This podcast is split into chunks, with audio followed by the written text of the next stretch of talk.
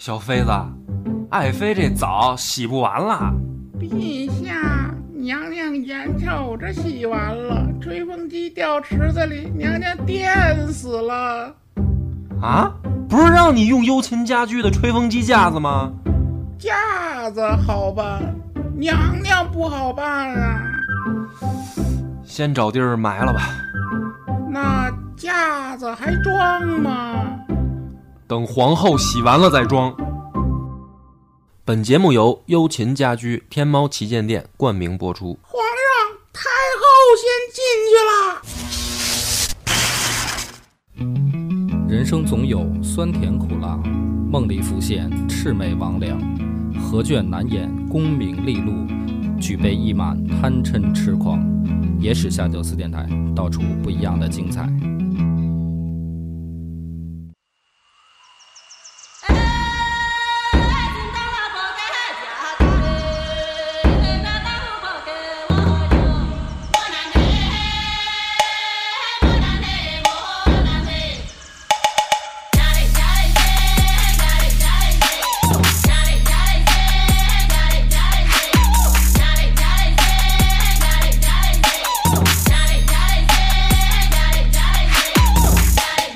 欢迎收听《野史下酒》，我是主播恶霸波老粉仔。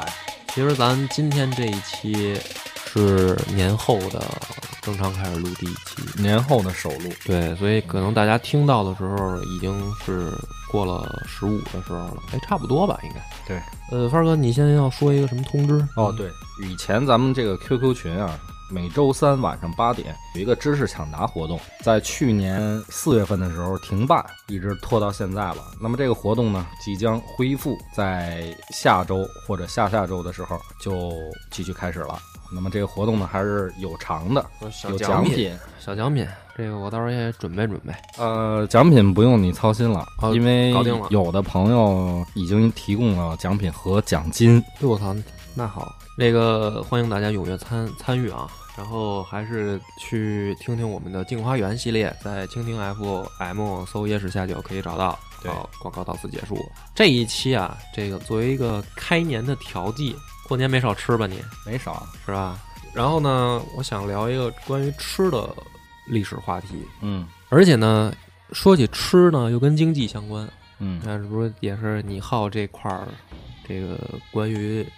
经济问题啊，什么是不是你都比较感兴趣？我其实我关我关注民生，是吧？就是差不多有一个观点，就是说这个我之前啊，经常从书店买一些书，然后买回来我就忘了看了。不是正好过年出去玩，跟客栈里没事儿，我就把这个书找出来，就是我随随手抓两本扔包里，就是想着到那边看嘛。妙书，这书叫《王朝的家底》，那就算给他做一广告吧。但是也不用看，其实不是什么故事型的。但是呢，它里面提出来一些观点有点意思，今天就可以分享一下。铺垫这么半天啊，就是说这个历史啊，你听咱讲，你就发现了，其实你是可以多角度的去看的，对吧？就是你可以从人物入手，你可以从事件入手。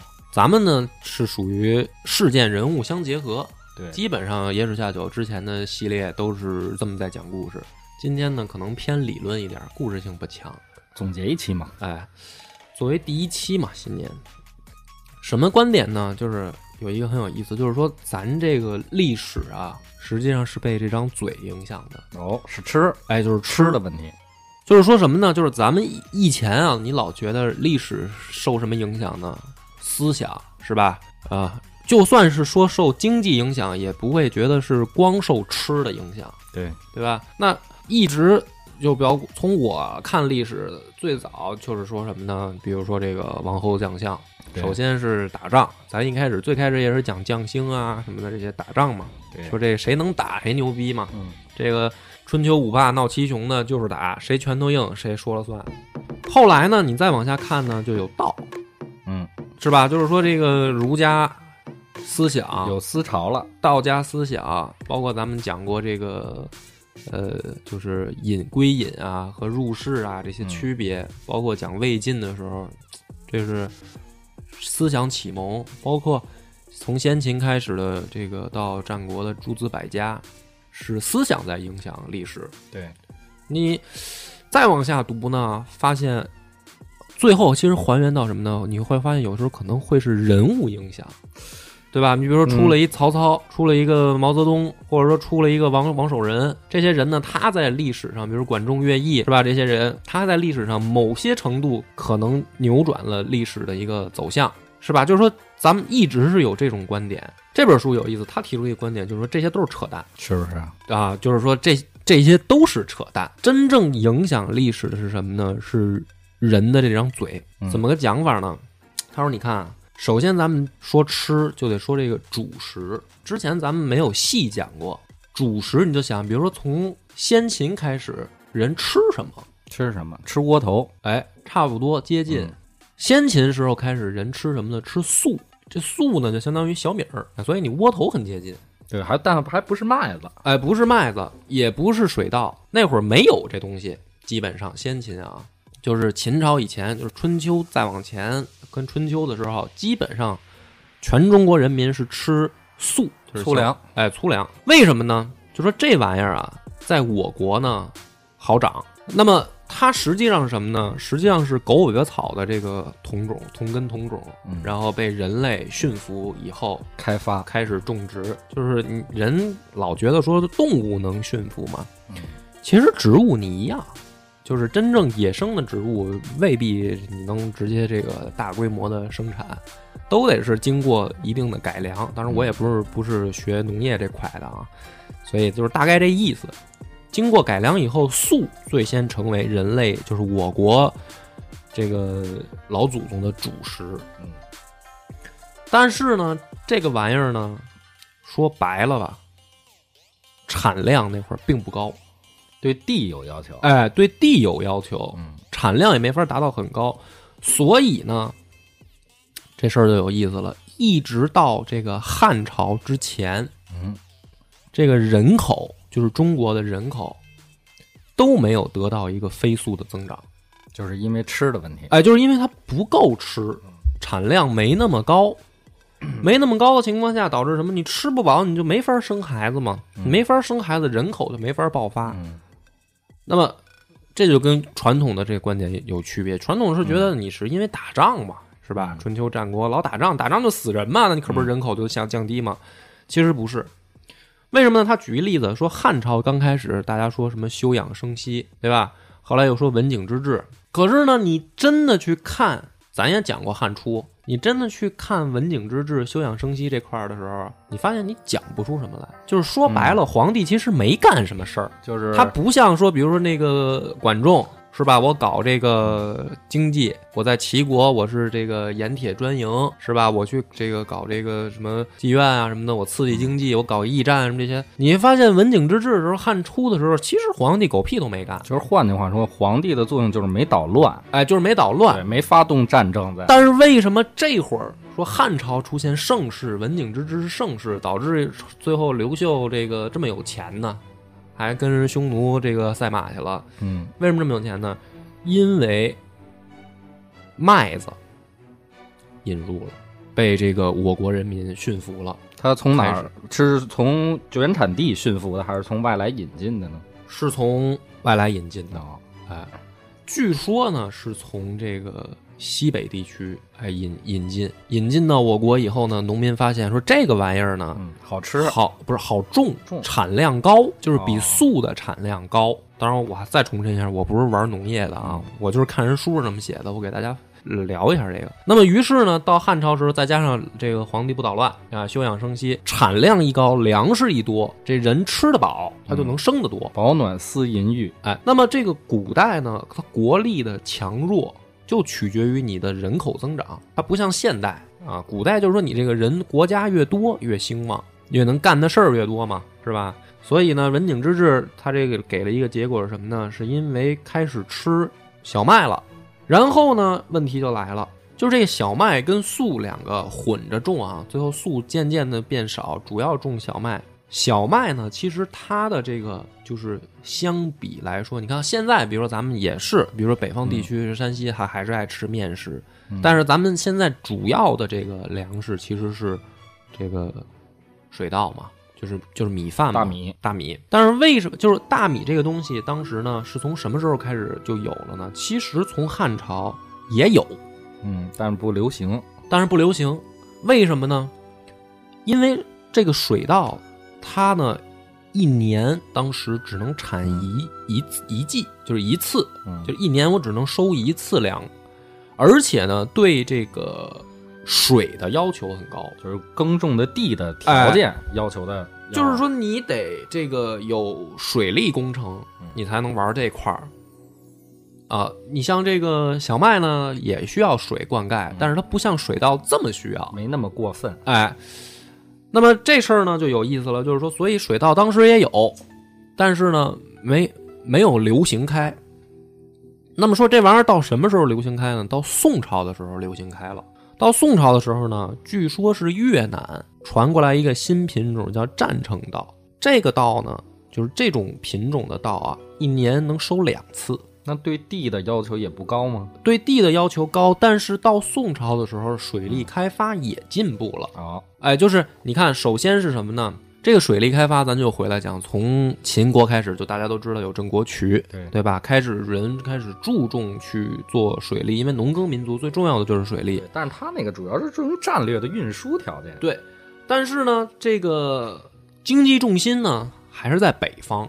就是你看，从战国开始，一直都是北方这边说是等于经济的重心，南边楚国就是说白了就是蛮夷嘛，就他们就就中原王朝不待见的。那么一直到什么呢？汉朝也还是北方，就是跟匈奴俩人折腾高兴。然后汉朝完了以后，这个又到这个三国开始乱嘛，打仗就更别说什么水利了，吃都吃不上。三国好不容易统一到这个魏晋以后，然后又赶上这个咱们现在讲的五胡五胡乱华了，又开始北方打。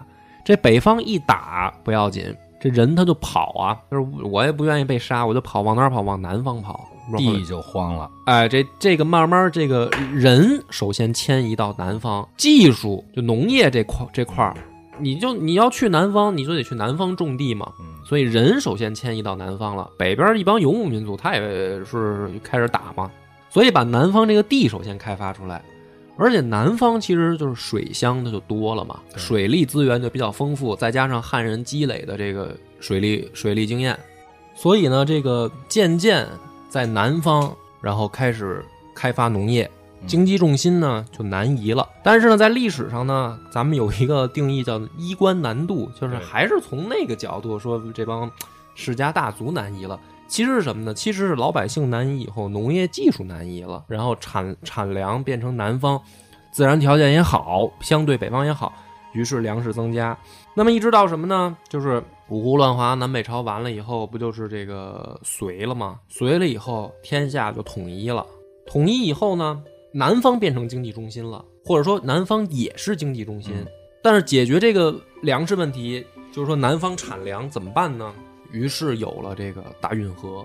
大运河的目的就是什么呢？把南方的粮食运到北方来，补给。哎，就是说补给北方，然后一直就是隋，然后唐，唐完了以后，五代十国又他妈开始打，打到宋朝时候，水稻开始在南方真正说变成了主要的这个经济作物，嗯，大面积的这个种植，然后到宋朝的时候，真正人口又一次再创新高。所以你看，他这个解释就是说什么呢？比如说，你看先秦的时候没有没有这个小呃这个小麦，对吧？所以他那个人口低啊，这国家的文化整个发展的进度也慢，因为人少。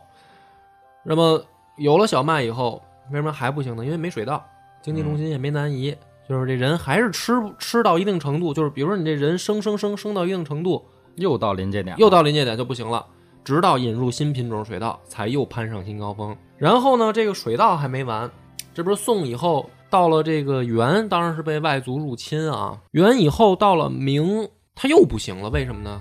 就是说明不是又出现说人吃不上饭了吗？对，吃吃吧人，哎，对于是呢，这个国家出现了什么呢？出现了危机。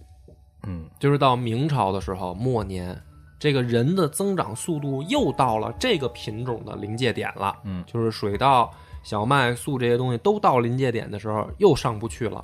上不去了以后，明不就完蛋了吗？他因为嗯你看那些农民造反，他不是就吃不上饭吗？还有一个原因是北方地区土地盐碱化，就是我们老认为总结历史说，实际上是土地兼并，是吧？地主这个欺压农民，压迫农民，农民受不了了，起来反抗。其实不是，其实是你老种这些东西，土地盐碱化以后，农民本身收成就降低了，就是不压迫你，你收成也降低，而且人又多了，你产的粮食不够国家的人吃了，然后他们才造反。造反以后，明朝的方式就是镇压嘛，但是又赶上外患，就是入侵，所以明朝实际上又是死在嘴上了，就是饿的。饿的以后，为什么到清朝人口又翻倍了？就是四万万同胞，就是说四亿了嘛，又翻倍了。是什么呢？是明末的时候，玉米、地瓜这些作物引进了又来了新品种，新品种，而且这什么呢？这个玉米相对于水稻又好种，哎，就是对产量也高，然后对于自然条件的这个挑选呢也比较比较，就是说抵抗力强。哎，对，你看就是不不要你说你非得那么好的地方也能种。哎，你看那个东北有的地方不就是种苞米吗？是吧？所以这玩意儿一来了以后，作为这个粮食的补充，清朝于是人口又翻番了。那么整个它表达的意思是什么呢？就是说这个人人口的增长跟你皇帝的治理没什么大关系。其实就是你治理的再好，升到那个临界点，这个人口涨到那个临界点，你再什么跟我说儒家什么忠君爱国，这个这个那也没用。关键老百姓知道不知道还得两说，哎，对吧？这个老百姓是基础。对，是国家的基础。所以呢，他的意思就是说，老百姓就是什么呢？就是吃得饱跟吃不饱。吃得饱就是盛世，吃不饱就是末代王朝了，就该就该造反了，就该乱了。那么这个新的王朝的延续，不是说总结了上一个王朝的问题了以后有了提高，而是说有了新的这个这个 休养生息的机会。对，不是，它是有了新的农业这个品种作物的引进，于是它得以这个说人口又再创新高，又迎来新的盛世。不然的话是什么呢？不然，假如说没有，比如说水稻、没有玉米这些，如果一直没有引进啊，假如说中国就是这么一大屁大点地儿，这个世界地这地球就这么一块陆地，没有什么这引进那引进，你们就吃这个，那可能到现在这中国的人口也就是几千万，他就是这个意思。那么这个是把整个这个道理先说了一遍，说什么呢？但是我都想替你说了，作为野史下酒呢，嗯，你就得分析分析他这个道理，分析一下。所以说，我觉得呢。就是说，多角度看啊，你还别说，还真有道理。就是，其实是通过这个角度解决解决了一些啊。我们我原来读历史时我的困惑，就是比如我刚才说那个文景之治，这皇帝干嘛了？他就他就就盛世了，好像是什么也没干。那明朝这个皇帝老然后老老说明朝这个呃就是胡搞乱搞嘛。这明朝皇帝胡搞乱搞，其实也也没有说真的说胡搞乱搞老百姓。就是我，我指的是说，不是说我们发动什么战争啊，或者说我们搞乱七八糟的事儿，他不就是皇帝混蛋点吗？那你皇帝混蛋点，其实跟无为不是也差不多吗？但是你这个问题，咱们说啊，你刚才说的文景之治，嗯，是因为这个经济农作物创造了这种盛世，但是为什么又是在同有的这个经济作物之下，一个王朝它又失败了呢？因为到明朝的时候，人又到临界点了嘛，就是他刚有的时候，这个人没那么多嘛。我觉得这个是一个方面。另一个方面呢，这也是一个就是发展的一个规律，就是你比如说咱们引进一个新品种，你人到达一个新的临界点之后，这些人是有需求的，你的需求的分配不能达到给人满足，那么人可能就会折腾，折腾这个王朝可能就会乱，走向衰败，然后有一个新的这个君王把这个一盘散沙聚集到一起之后，大家再休养生息，但是。你说真的是一个王朝就有一个新品种来决定它的人口的这个这个新的增长和它的这个繁荣的程度吗？我觉得还是有一点牵强附会。就是说，比如这么说，换句话，你说明朝引进了玉米，那这玉米是特意让人去找的吗？就是说他已经意识到这个粮食是一个问题，然后我不是对对吧？所以就是说，有的朝代，呃，有的朝代它没有。就是说，无意当中引进这个品种的时候，他在试图去想办法的时候，就没有解决办法。就其实大家大部分的情况应该是无意的操作，可能这个东西哎正好引进到这个这个这个国家了，然后人口达到一个新的增长。嗯，但我觉得粮食是基础。对啊。那你要按照那个马斯洛的需求理论，就是人口到达一定程度，它就有新的需求。对。这个需求它又可能满足不了了。嗯。乱了。嗯。然后再。出来一个新的君主。那假如说要是没有玉米呢？或者说就是说，嗯比如说你是有新的需求了，嗯经济重心南移了，嗯，也开始水利都方便了，嗯但是没这品种的，那么我在我认为，就是可能它还会就会有别的品种来替代它，也不是别的东西，它还会一个君主来控制住，把这一盘散沙捏起来，但人口的发展就可能就是固定的了哦啊，我是这么理解的。也有道理。但是呢，这个在历史上还是可以找到很多的例子来反驳的。对，因为事实不是这样比。比如说，你看啊，比如说这个宋朝，宋朝其实皇帝啊，就是大家老觉得宋朝软弱，为什么呢？就是你看宋朝这个先是北宋灭亡，让人给挤到南边了，嗯是吧？然后最后南宋也他妈灭亡了，而且呢，老觉得这个宋朝就是首先地域不大，嗯你看，你看这个汉朝开始这个通西域，到了唐朝时候也有这个西域都护府，是吧？清朝版图那就是把这个蒙蒙族跟藏族都融合进来，都是都是大的这个疆域，就唯独这你就感觉这个明朝都都还还好点儿，稍微大一点点儿。啊，嗯就唯独这宋朝就觉得，首先地方小，而且他妈窝囊，是吧？老被人揍。但是你真的是就按照咱们传统的观点，你看，其实宋朝皇帝还行，就是不是特别的折腾，甚至还相对于其他朝代还是明君。就是你看啊，这个咱讲过《水浒黑账》，就是梁山上这帮这帮快。你看这个有杀人放放火上上山的，有这个呃被被逼无奈政府欺压上山的，是吧？也有这个这个绿林的豪侠嗯，啊，就是天生他就得上山，就是他肯定觉得好玩儿。但是呢，没有一个是饿着上山的，就是说我他是他妈吃不上饭了，我上山的。你看没有吧？梁山上基本上没有，就是你看，就是阮氏兄弟啊，也是打鱼的，嗯说是这官府这个操蛋啊，我上山，但是他还他那还真算个鱼米之乡。所以你看，这宋朝他没出现说人吃饭的问题，嗯而且是什么呢？宋朝文人真有钱，嗯是吧？就是说，这个比历朝历代的文人都得到尊敬。据说是这个宋太祖老赵留了块这个这个碑，在这个自己的这个宗庙里边儿啊。这个皇帝每次登基之前得找一个不认识字儿的太监带他去看老祖宗留下来的遗训。留下遗训呢，里面第一个就是说这个别杀柴氏子孙，啊，就是他不是给人王朝给其实篡位了吗？第二个就是说不能杀士大夫，就是顶多就是你吓唬吓唬他，你可以逼他软禁他。哎，你可以逼他自杀，但是你不能杀他。所以宋就是说，而且是什么呢？就是要通言路，就是人不能因为人家说话给你提意见，你宰人家。所以宋朝的文人太幸福了，非常有钱。而且宋朝都，咱以前讨论就是快到了类似于资本主义的那个前面的样子，因为宋朝已经出现货币了，嗯交子嘛，嗯对吧？然后这个，而且说宋朝窝囊，不就是说老给人赔款吗？对吧？其实这个赔款也有意思，反而是挣钱的。为什么呢？就是说，从这个又从经济角度来讲啊，这个秦始皇统一天下以后，他就发现一问题：北方有一帮人不好种地，好他们打猎，好放放羊啊，好这个游牧，为什么呢？这里面提这也是这书说的啊，提了一观点，说你看这个长城，它建的在这个它的所在地，所在地啊，跟什么重合呢？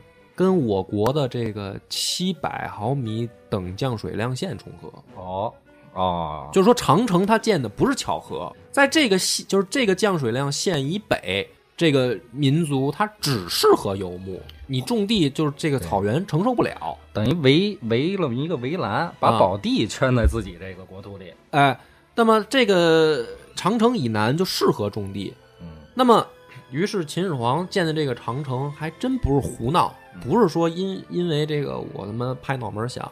当然有人说，因为这个兄这个就是北方的游牧民族，他老从这些地方出来，所以他在这儿建。嗯那其实你就想，为什么北方这些游牧民族就从这儿出来了？嗯，因为这儿有粮食。对，就是说再往北就不适合农作物生生生长了嘛。那么这个办法其实到最后最神的就是这个理论，不是为了挡少数民族，嗯，它是为了防止汉人出逃。哦，这那这个挺新的这个概念。哎，它什么意思呢？就是说，秦始皇当时琢磨这件事儿，可能算了一笔账，我要是组织军队打这帮贼操的，也不是不行。不是不行嗯，忒花钱。嗯我把这个军费省下来，我在这儿垒墙，嗯我垒一次就行了。然后我派这帮兵在这儿驻守，来的时候我可以打他们，没来的时候我可以在这儿屯田。嗯因为这个县以南是适合种田的。嗯这个办法没别的，就一个省钱，嗯，一劳永逸。一劳永逸。哎，所以他选择这么一招。那其实你说到这儿啊，咱们说这历史上有没有皇帝是发现了农业的这个问题，嗯，采取一些政策来鼓励农业或者鼓励农耕没用啊，就是再怎么鼓励农业，它就是到了这个人口的临界点，没新品种就是上不去。啊？然后到了什么时候呢？到了这个汉武帝的时候呢，他也算账。他算一什么账呢？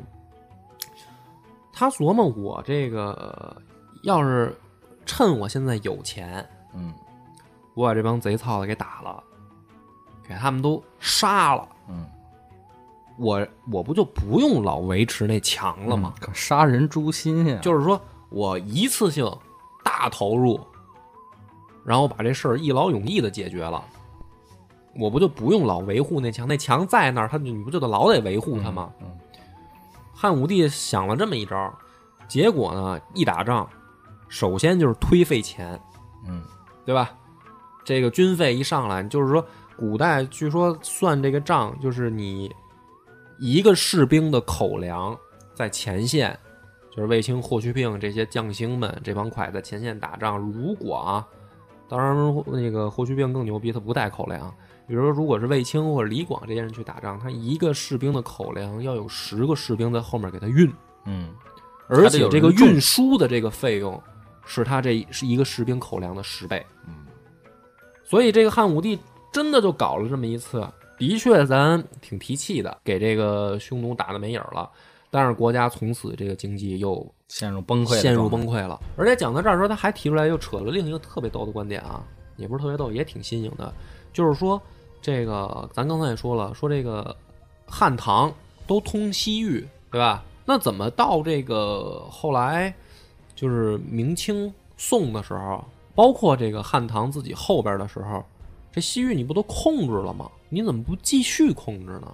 想过这个问题吧？很难呀，鞭长莫及呀。怎么叫难呢？你已经控制了，嗯就是你已经当时那个西域，他很多王都已经臣服你了，嗯你在那建都护府了，已经承认你的统治了，而且就是你统治的。到最后是什么？他们主动撤出，说我不要这块地儿了。你想这是为什么？那个地方没有特别好的大规模的经济物，就是经济产物。他说他这里边提出一个观点是什么呢？就是说西域这些几十个国家啊，它是绿洲文明。这绿洲文明实际上也是农业文明，就是跟我们农耕民族很像，它也是不是靠游牧，它是靠农耕。但是呢，它有一个问题是什么呢？就是每一片绿洲隔得特别远，它隔得特别远的时候呢，不是说你控制它难，而是说这帮这帮人他的这个绿洲的产出的粮食的那个量，你不管你引进什么品种，它那个自然环境导致粮食的产量就那些，就那些呢。他举了一个例子，就说啊，说当这个汉朝跟西域，包括唐朝跟他们这个有来往以后，不是就出使有使团吗？这个使团差不多一年啊，可能有十个使团来来回回的，就是通往两端。有的是这个汉族派过去的，嗯也有一些西方国家呢，他来进进谏的。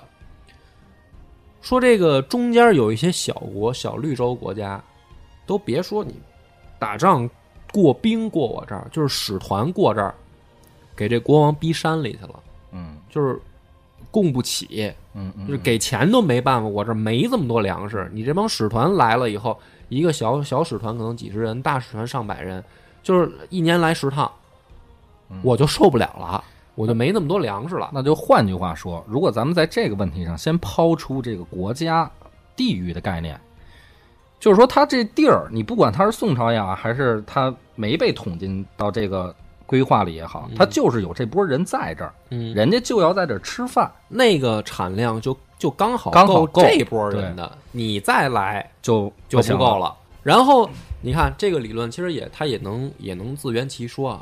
但是就有又有一个问题，那你汉唐为什么又要去？就是说汉朝还好，你第一次去你不知道，为什么唐朝你又要再去控制它呢？那为什么呢？或者说汉朝一开始去了以后，你发现这问题，你干嘛不直接撤呢？这里边就又算了一笔账，也挺有意思的。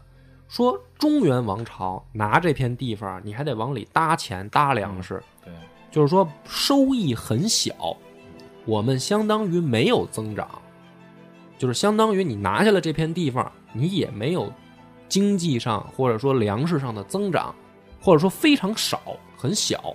但是如果你拿下这片地方，匈奴就拿不着，而匈奴如果拿不上这片地方，对于他的损失更大。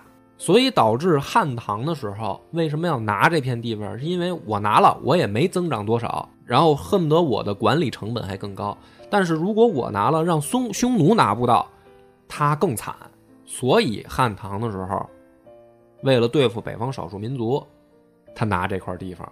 嗯，只要你看啊，只要这个北方游牧民族一消失，就比如汉朝后面给游牧民族打没了，这西域地方他就不要了，他就撤了，他就算了这么一笔账。所以最后归根结底还是什么呢？是为了吃，就是更深一层了。就是说我不光要想我自己有没有的吃，我还得想敌人有没有的吃。所以咱聊回来，刚才说为什么宋朝最稳定呢？宋朝既不修墙，也没有那么大的疆域。也不打仗，就是也不像汉武帝一样出去揍你们。宋朝干嘛呢？我给你钱，我给你钱，然后我开放边境跟你做生意，完事儿呢，他给的那个钱占他整个国民收入的，差不多也就是百分之一，就是他整个的这个今年的这个经济的收上来的税钱，恨不得百分之一是他进贡给，比如说辽国、金国的这钱。他做生意能赚回来的是给的那钱的几十倍，但是这笔小钱给出去以后，对游牧民族来说就是大钱。所以宋朝你老觉得他软弱，哎呦哥，这个赔款是吧？然后又让人揍。但实际上，如果从这块儿来分析，宋朝是最聪明的，花一小钱儿买一对鞍子，他是最省钱的。你想想，修长城、维护长城，跟汉武帝组织军队打仗，这得多费钱。宋朝我不用你你你别打我，我给你钱就行了。我给你那钱，我还从做生意，我又给赚回来了。所以说宋朝你老觉得哎呦窝囊，其实他最会玩这块儿，他最懂这个。但是呢，还有一个特有意思的，就是你看咱一直就是之前也有人知道，包括其实袁腾飞老师也讲过，你要是说他要是穿越，他最想去哪个朝代？他说宋朝，因为宋朝文人都有钱嘛。好多原来好历史的就知道宋朝这块儿，包括出现这个海上贸易的繁荣时期，是吧？但是你知道宋朝最缺的是什么吗？缺什么？缺人吗？宋朝最缺的是钱币。哦，流通的货币，哎，就是说他虽然最有钱，嗯，就是这个王朝很富裕，但是它经济它的有一点儿经济很富裕，嗯，但是它流通的货币特别缺。那就是换句话就是经济的流通不好。嗯，这事儿就特有意思，咱就顺着往下讲。从这吃可能聊的吃，现在现在不是吃了，但是其实还是一个道理，就是你琢磨它为什么会没有没有货币这个这个问题呢？就是按说你说经济越发达，其实你的货币应该是越多，对吧？啊，当然有人说这个因为古代这开采不行，是吧？那也不不至于啊，是不是因为货币的不统一呢？不是，我在这个书里面他给了一种解释，他这么算的，说这个宋朝啊，他当时用这个铜钱儿，这个铜钱儿呢，铸造它的这个工艺在宋朝也恨不得已经发展到顶峰了，就是宋徽宗那个字儿写的那个字儿就就在铜钱上就能欣赏到，就你想想。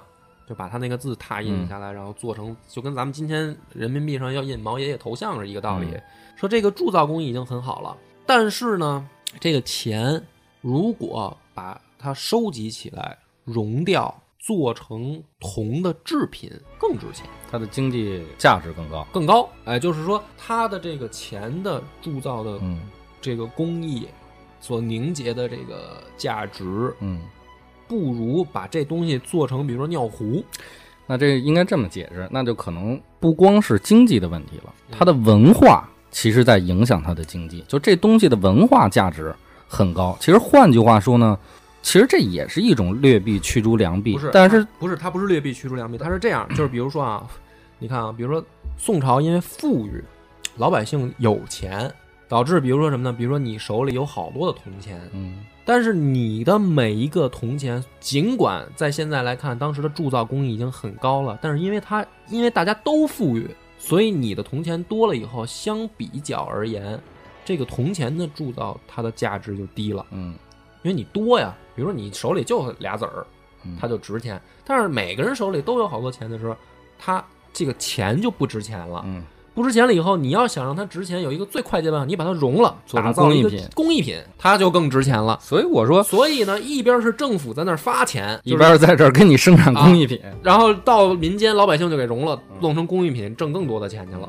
所以宋朝它经济富裕，但是呢，它反而缺钱，所以说这中国人民确实就是聪明。所以所以宋朝出现纸币了。对，就是政府也发现这问题了，说这帮 这这帮畜生这个不好好用，你看国外是我为什么说劣币驱逐良币呢？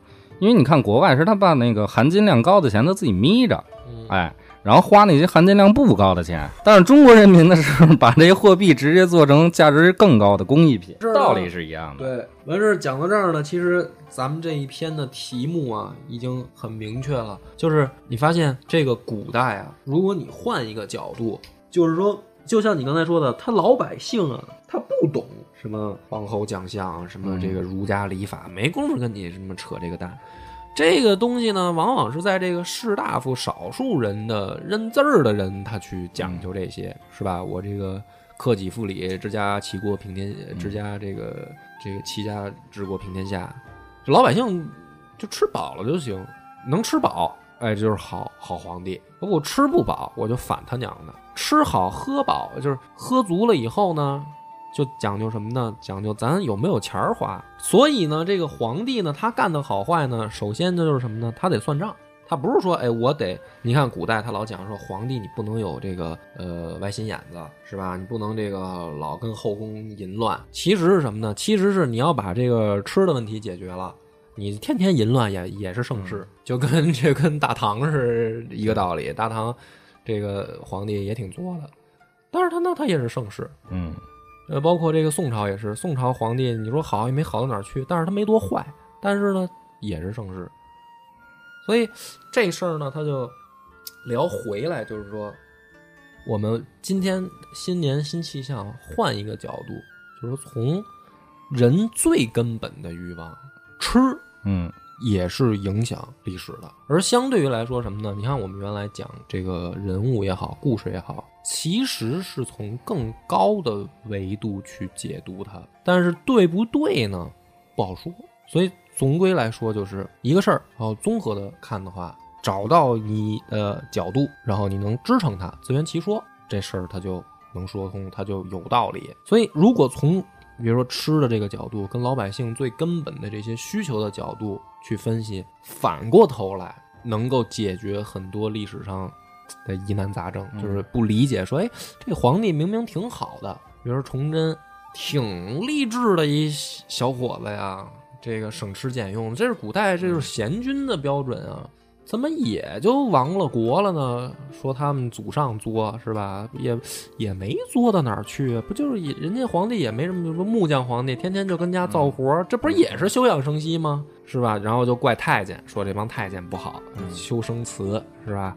这个瞎捣乱，太监修生祠能花几个钱儿啊？对吧？所以大的问题是大规模人群的问题。哎，那么讲到这儿，大概今天这个意思我就算是讲完了啊，也不是我的观点，我也是转述，但是呢，我觉得挺有道理的，所以欢迎大家呢讨论一下，反驳啊，反驳驳啊，因为自从咱们说那个元朝 这个算不算算不算中中国这个历史那一期以后，没没少看没没少有反驳我的，所以今天这期呢，大家看看，嗯。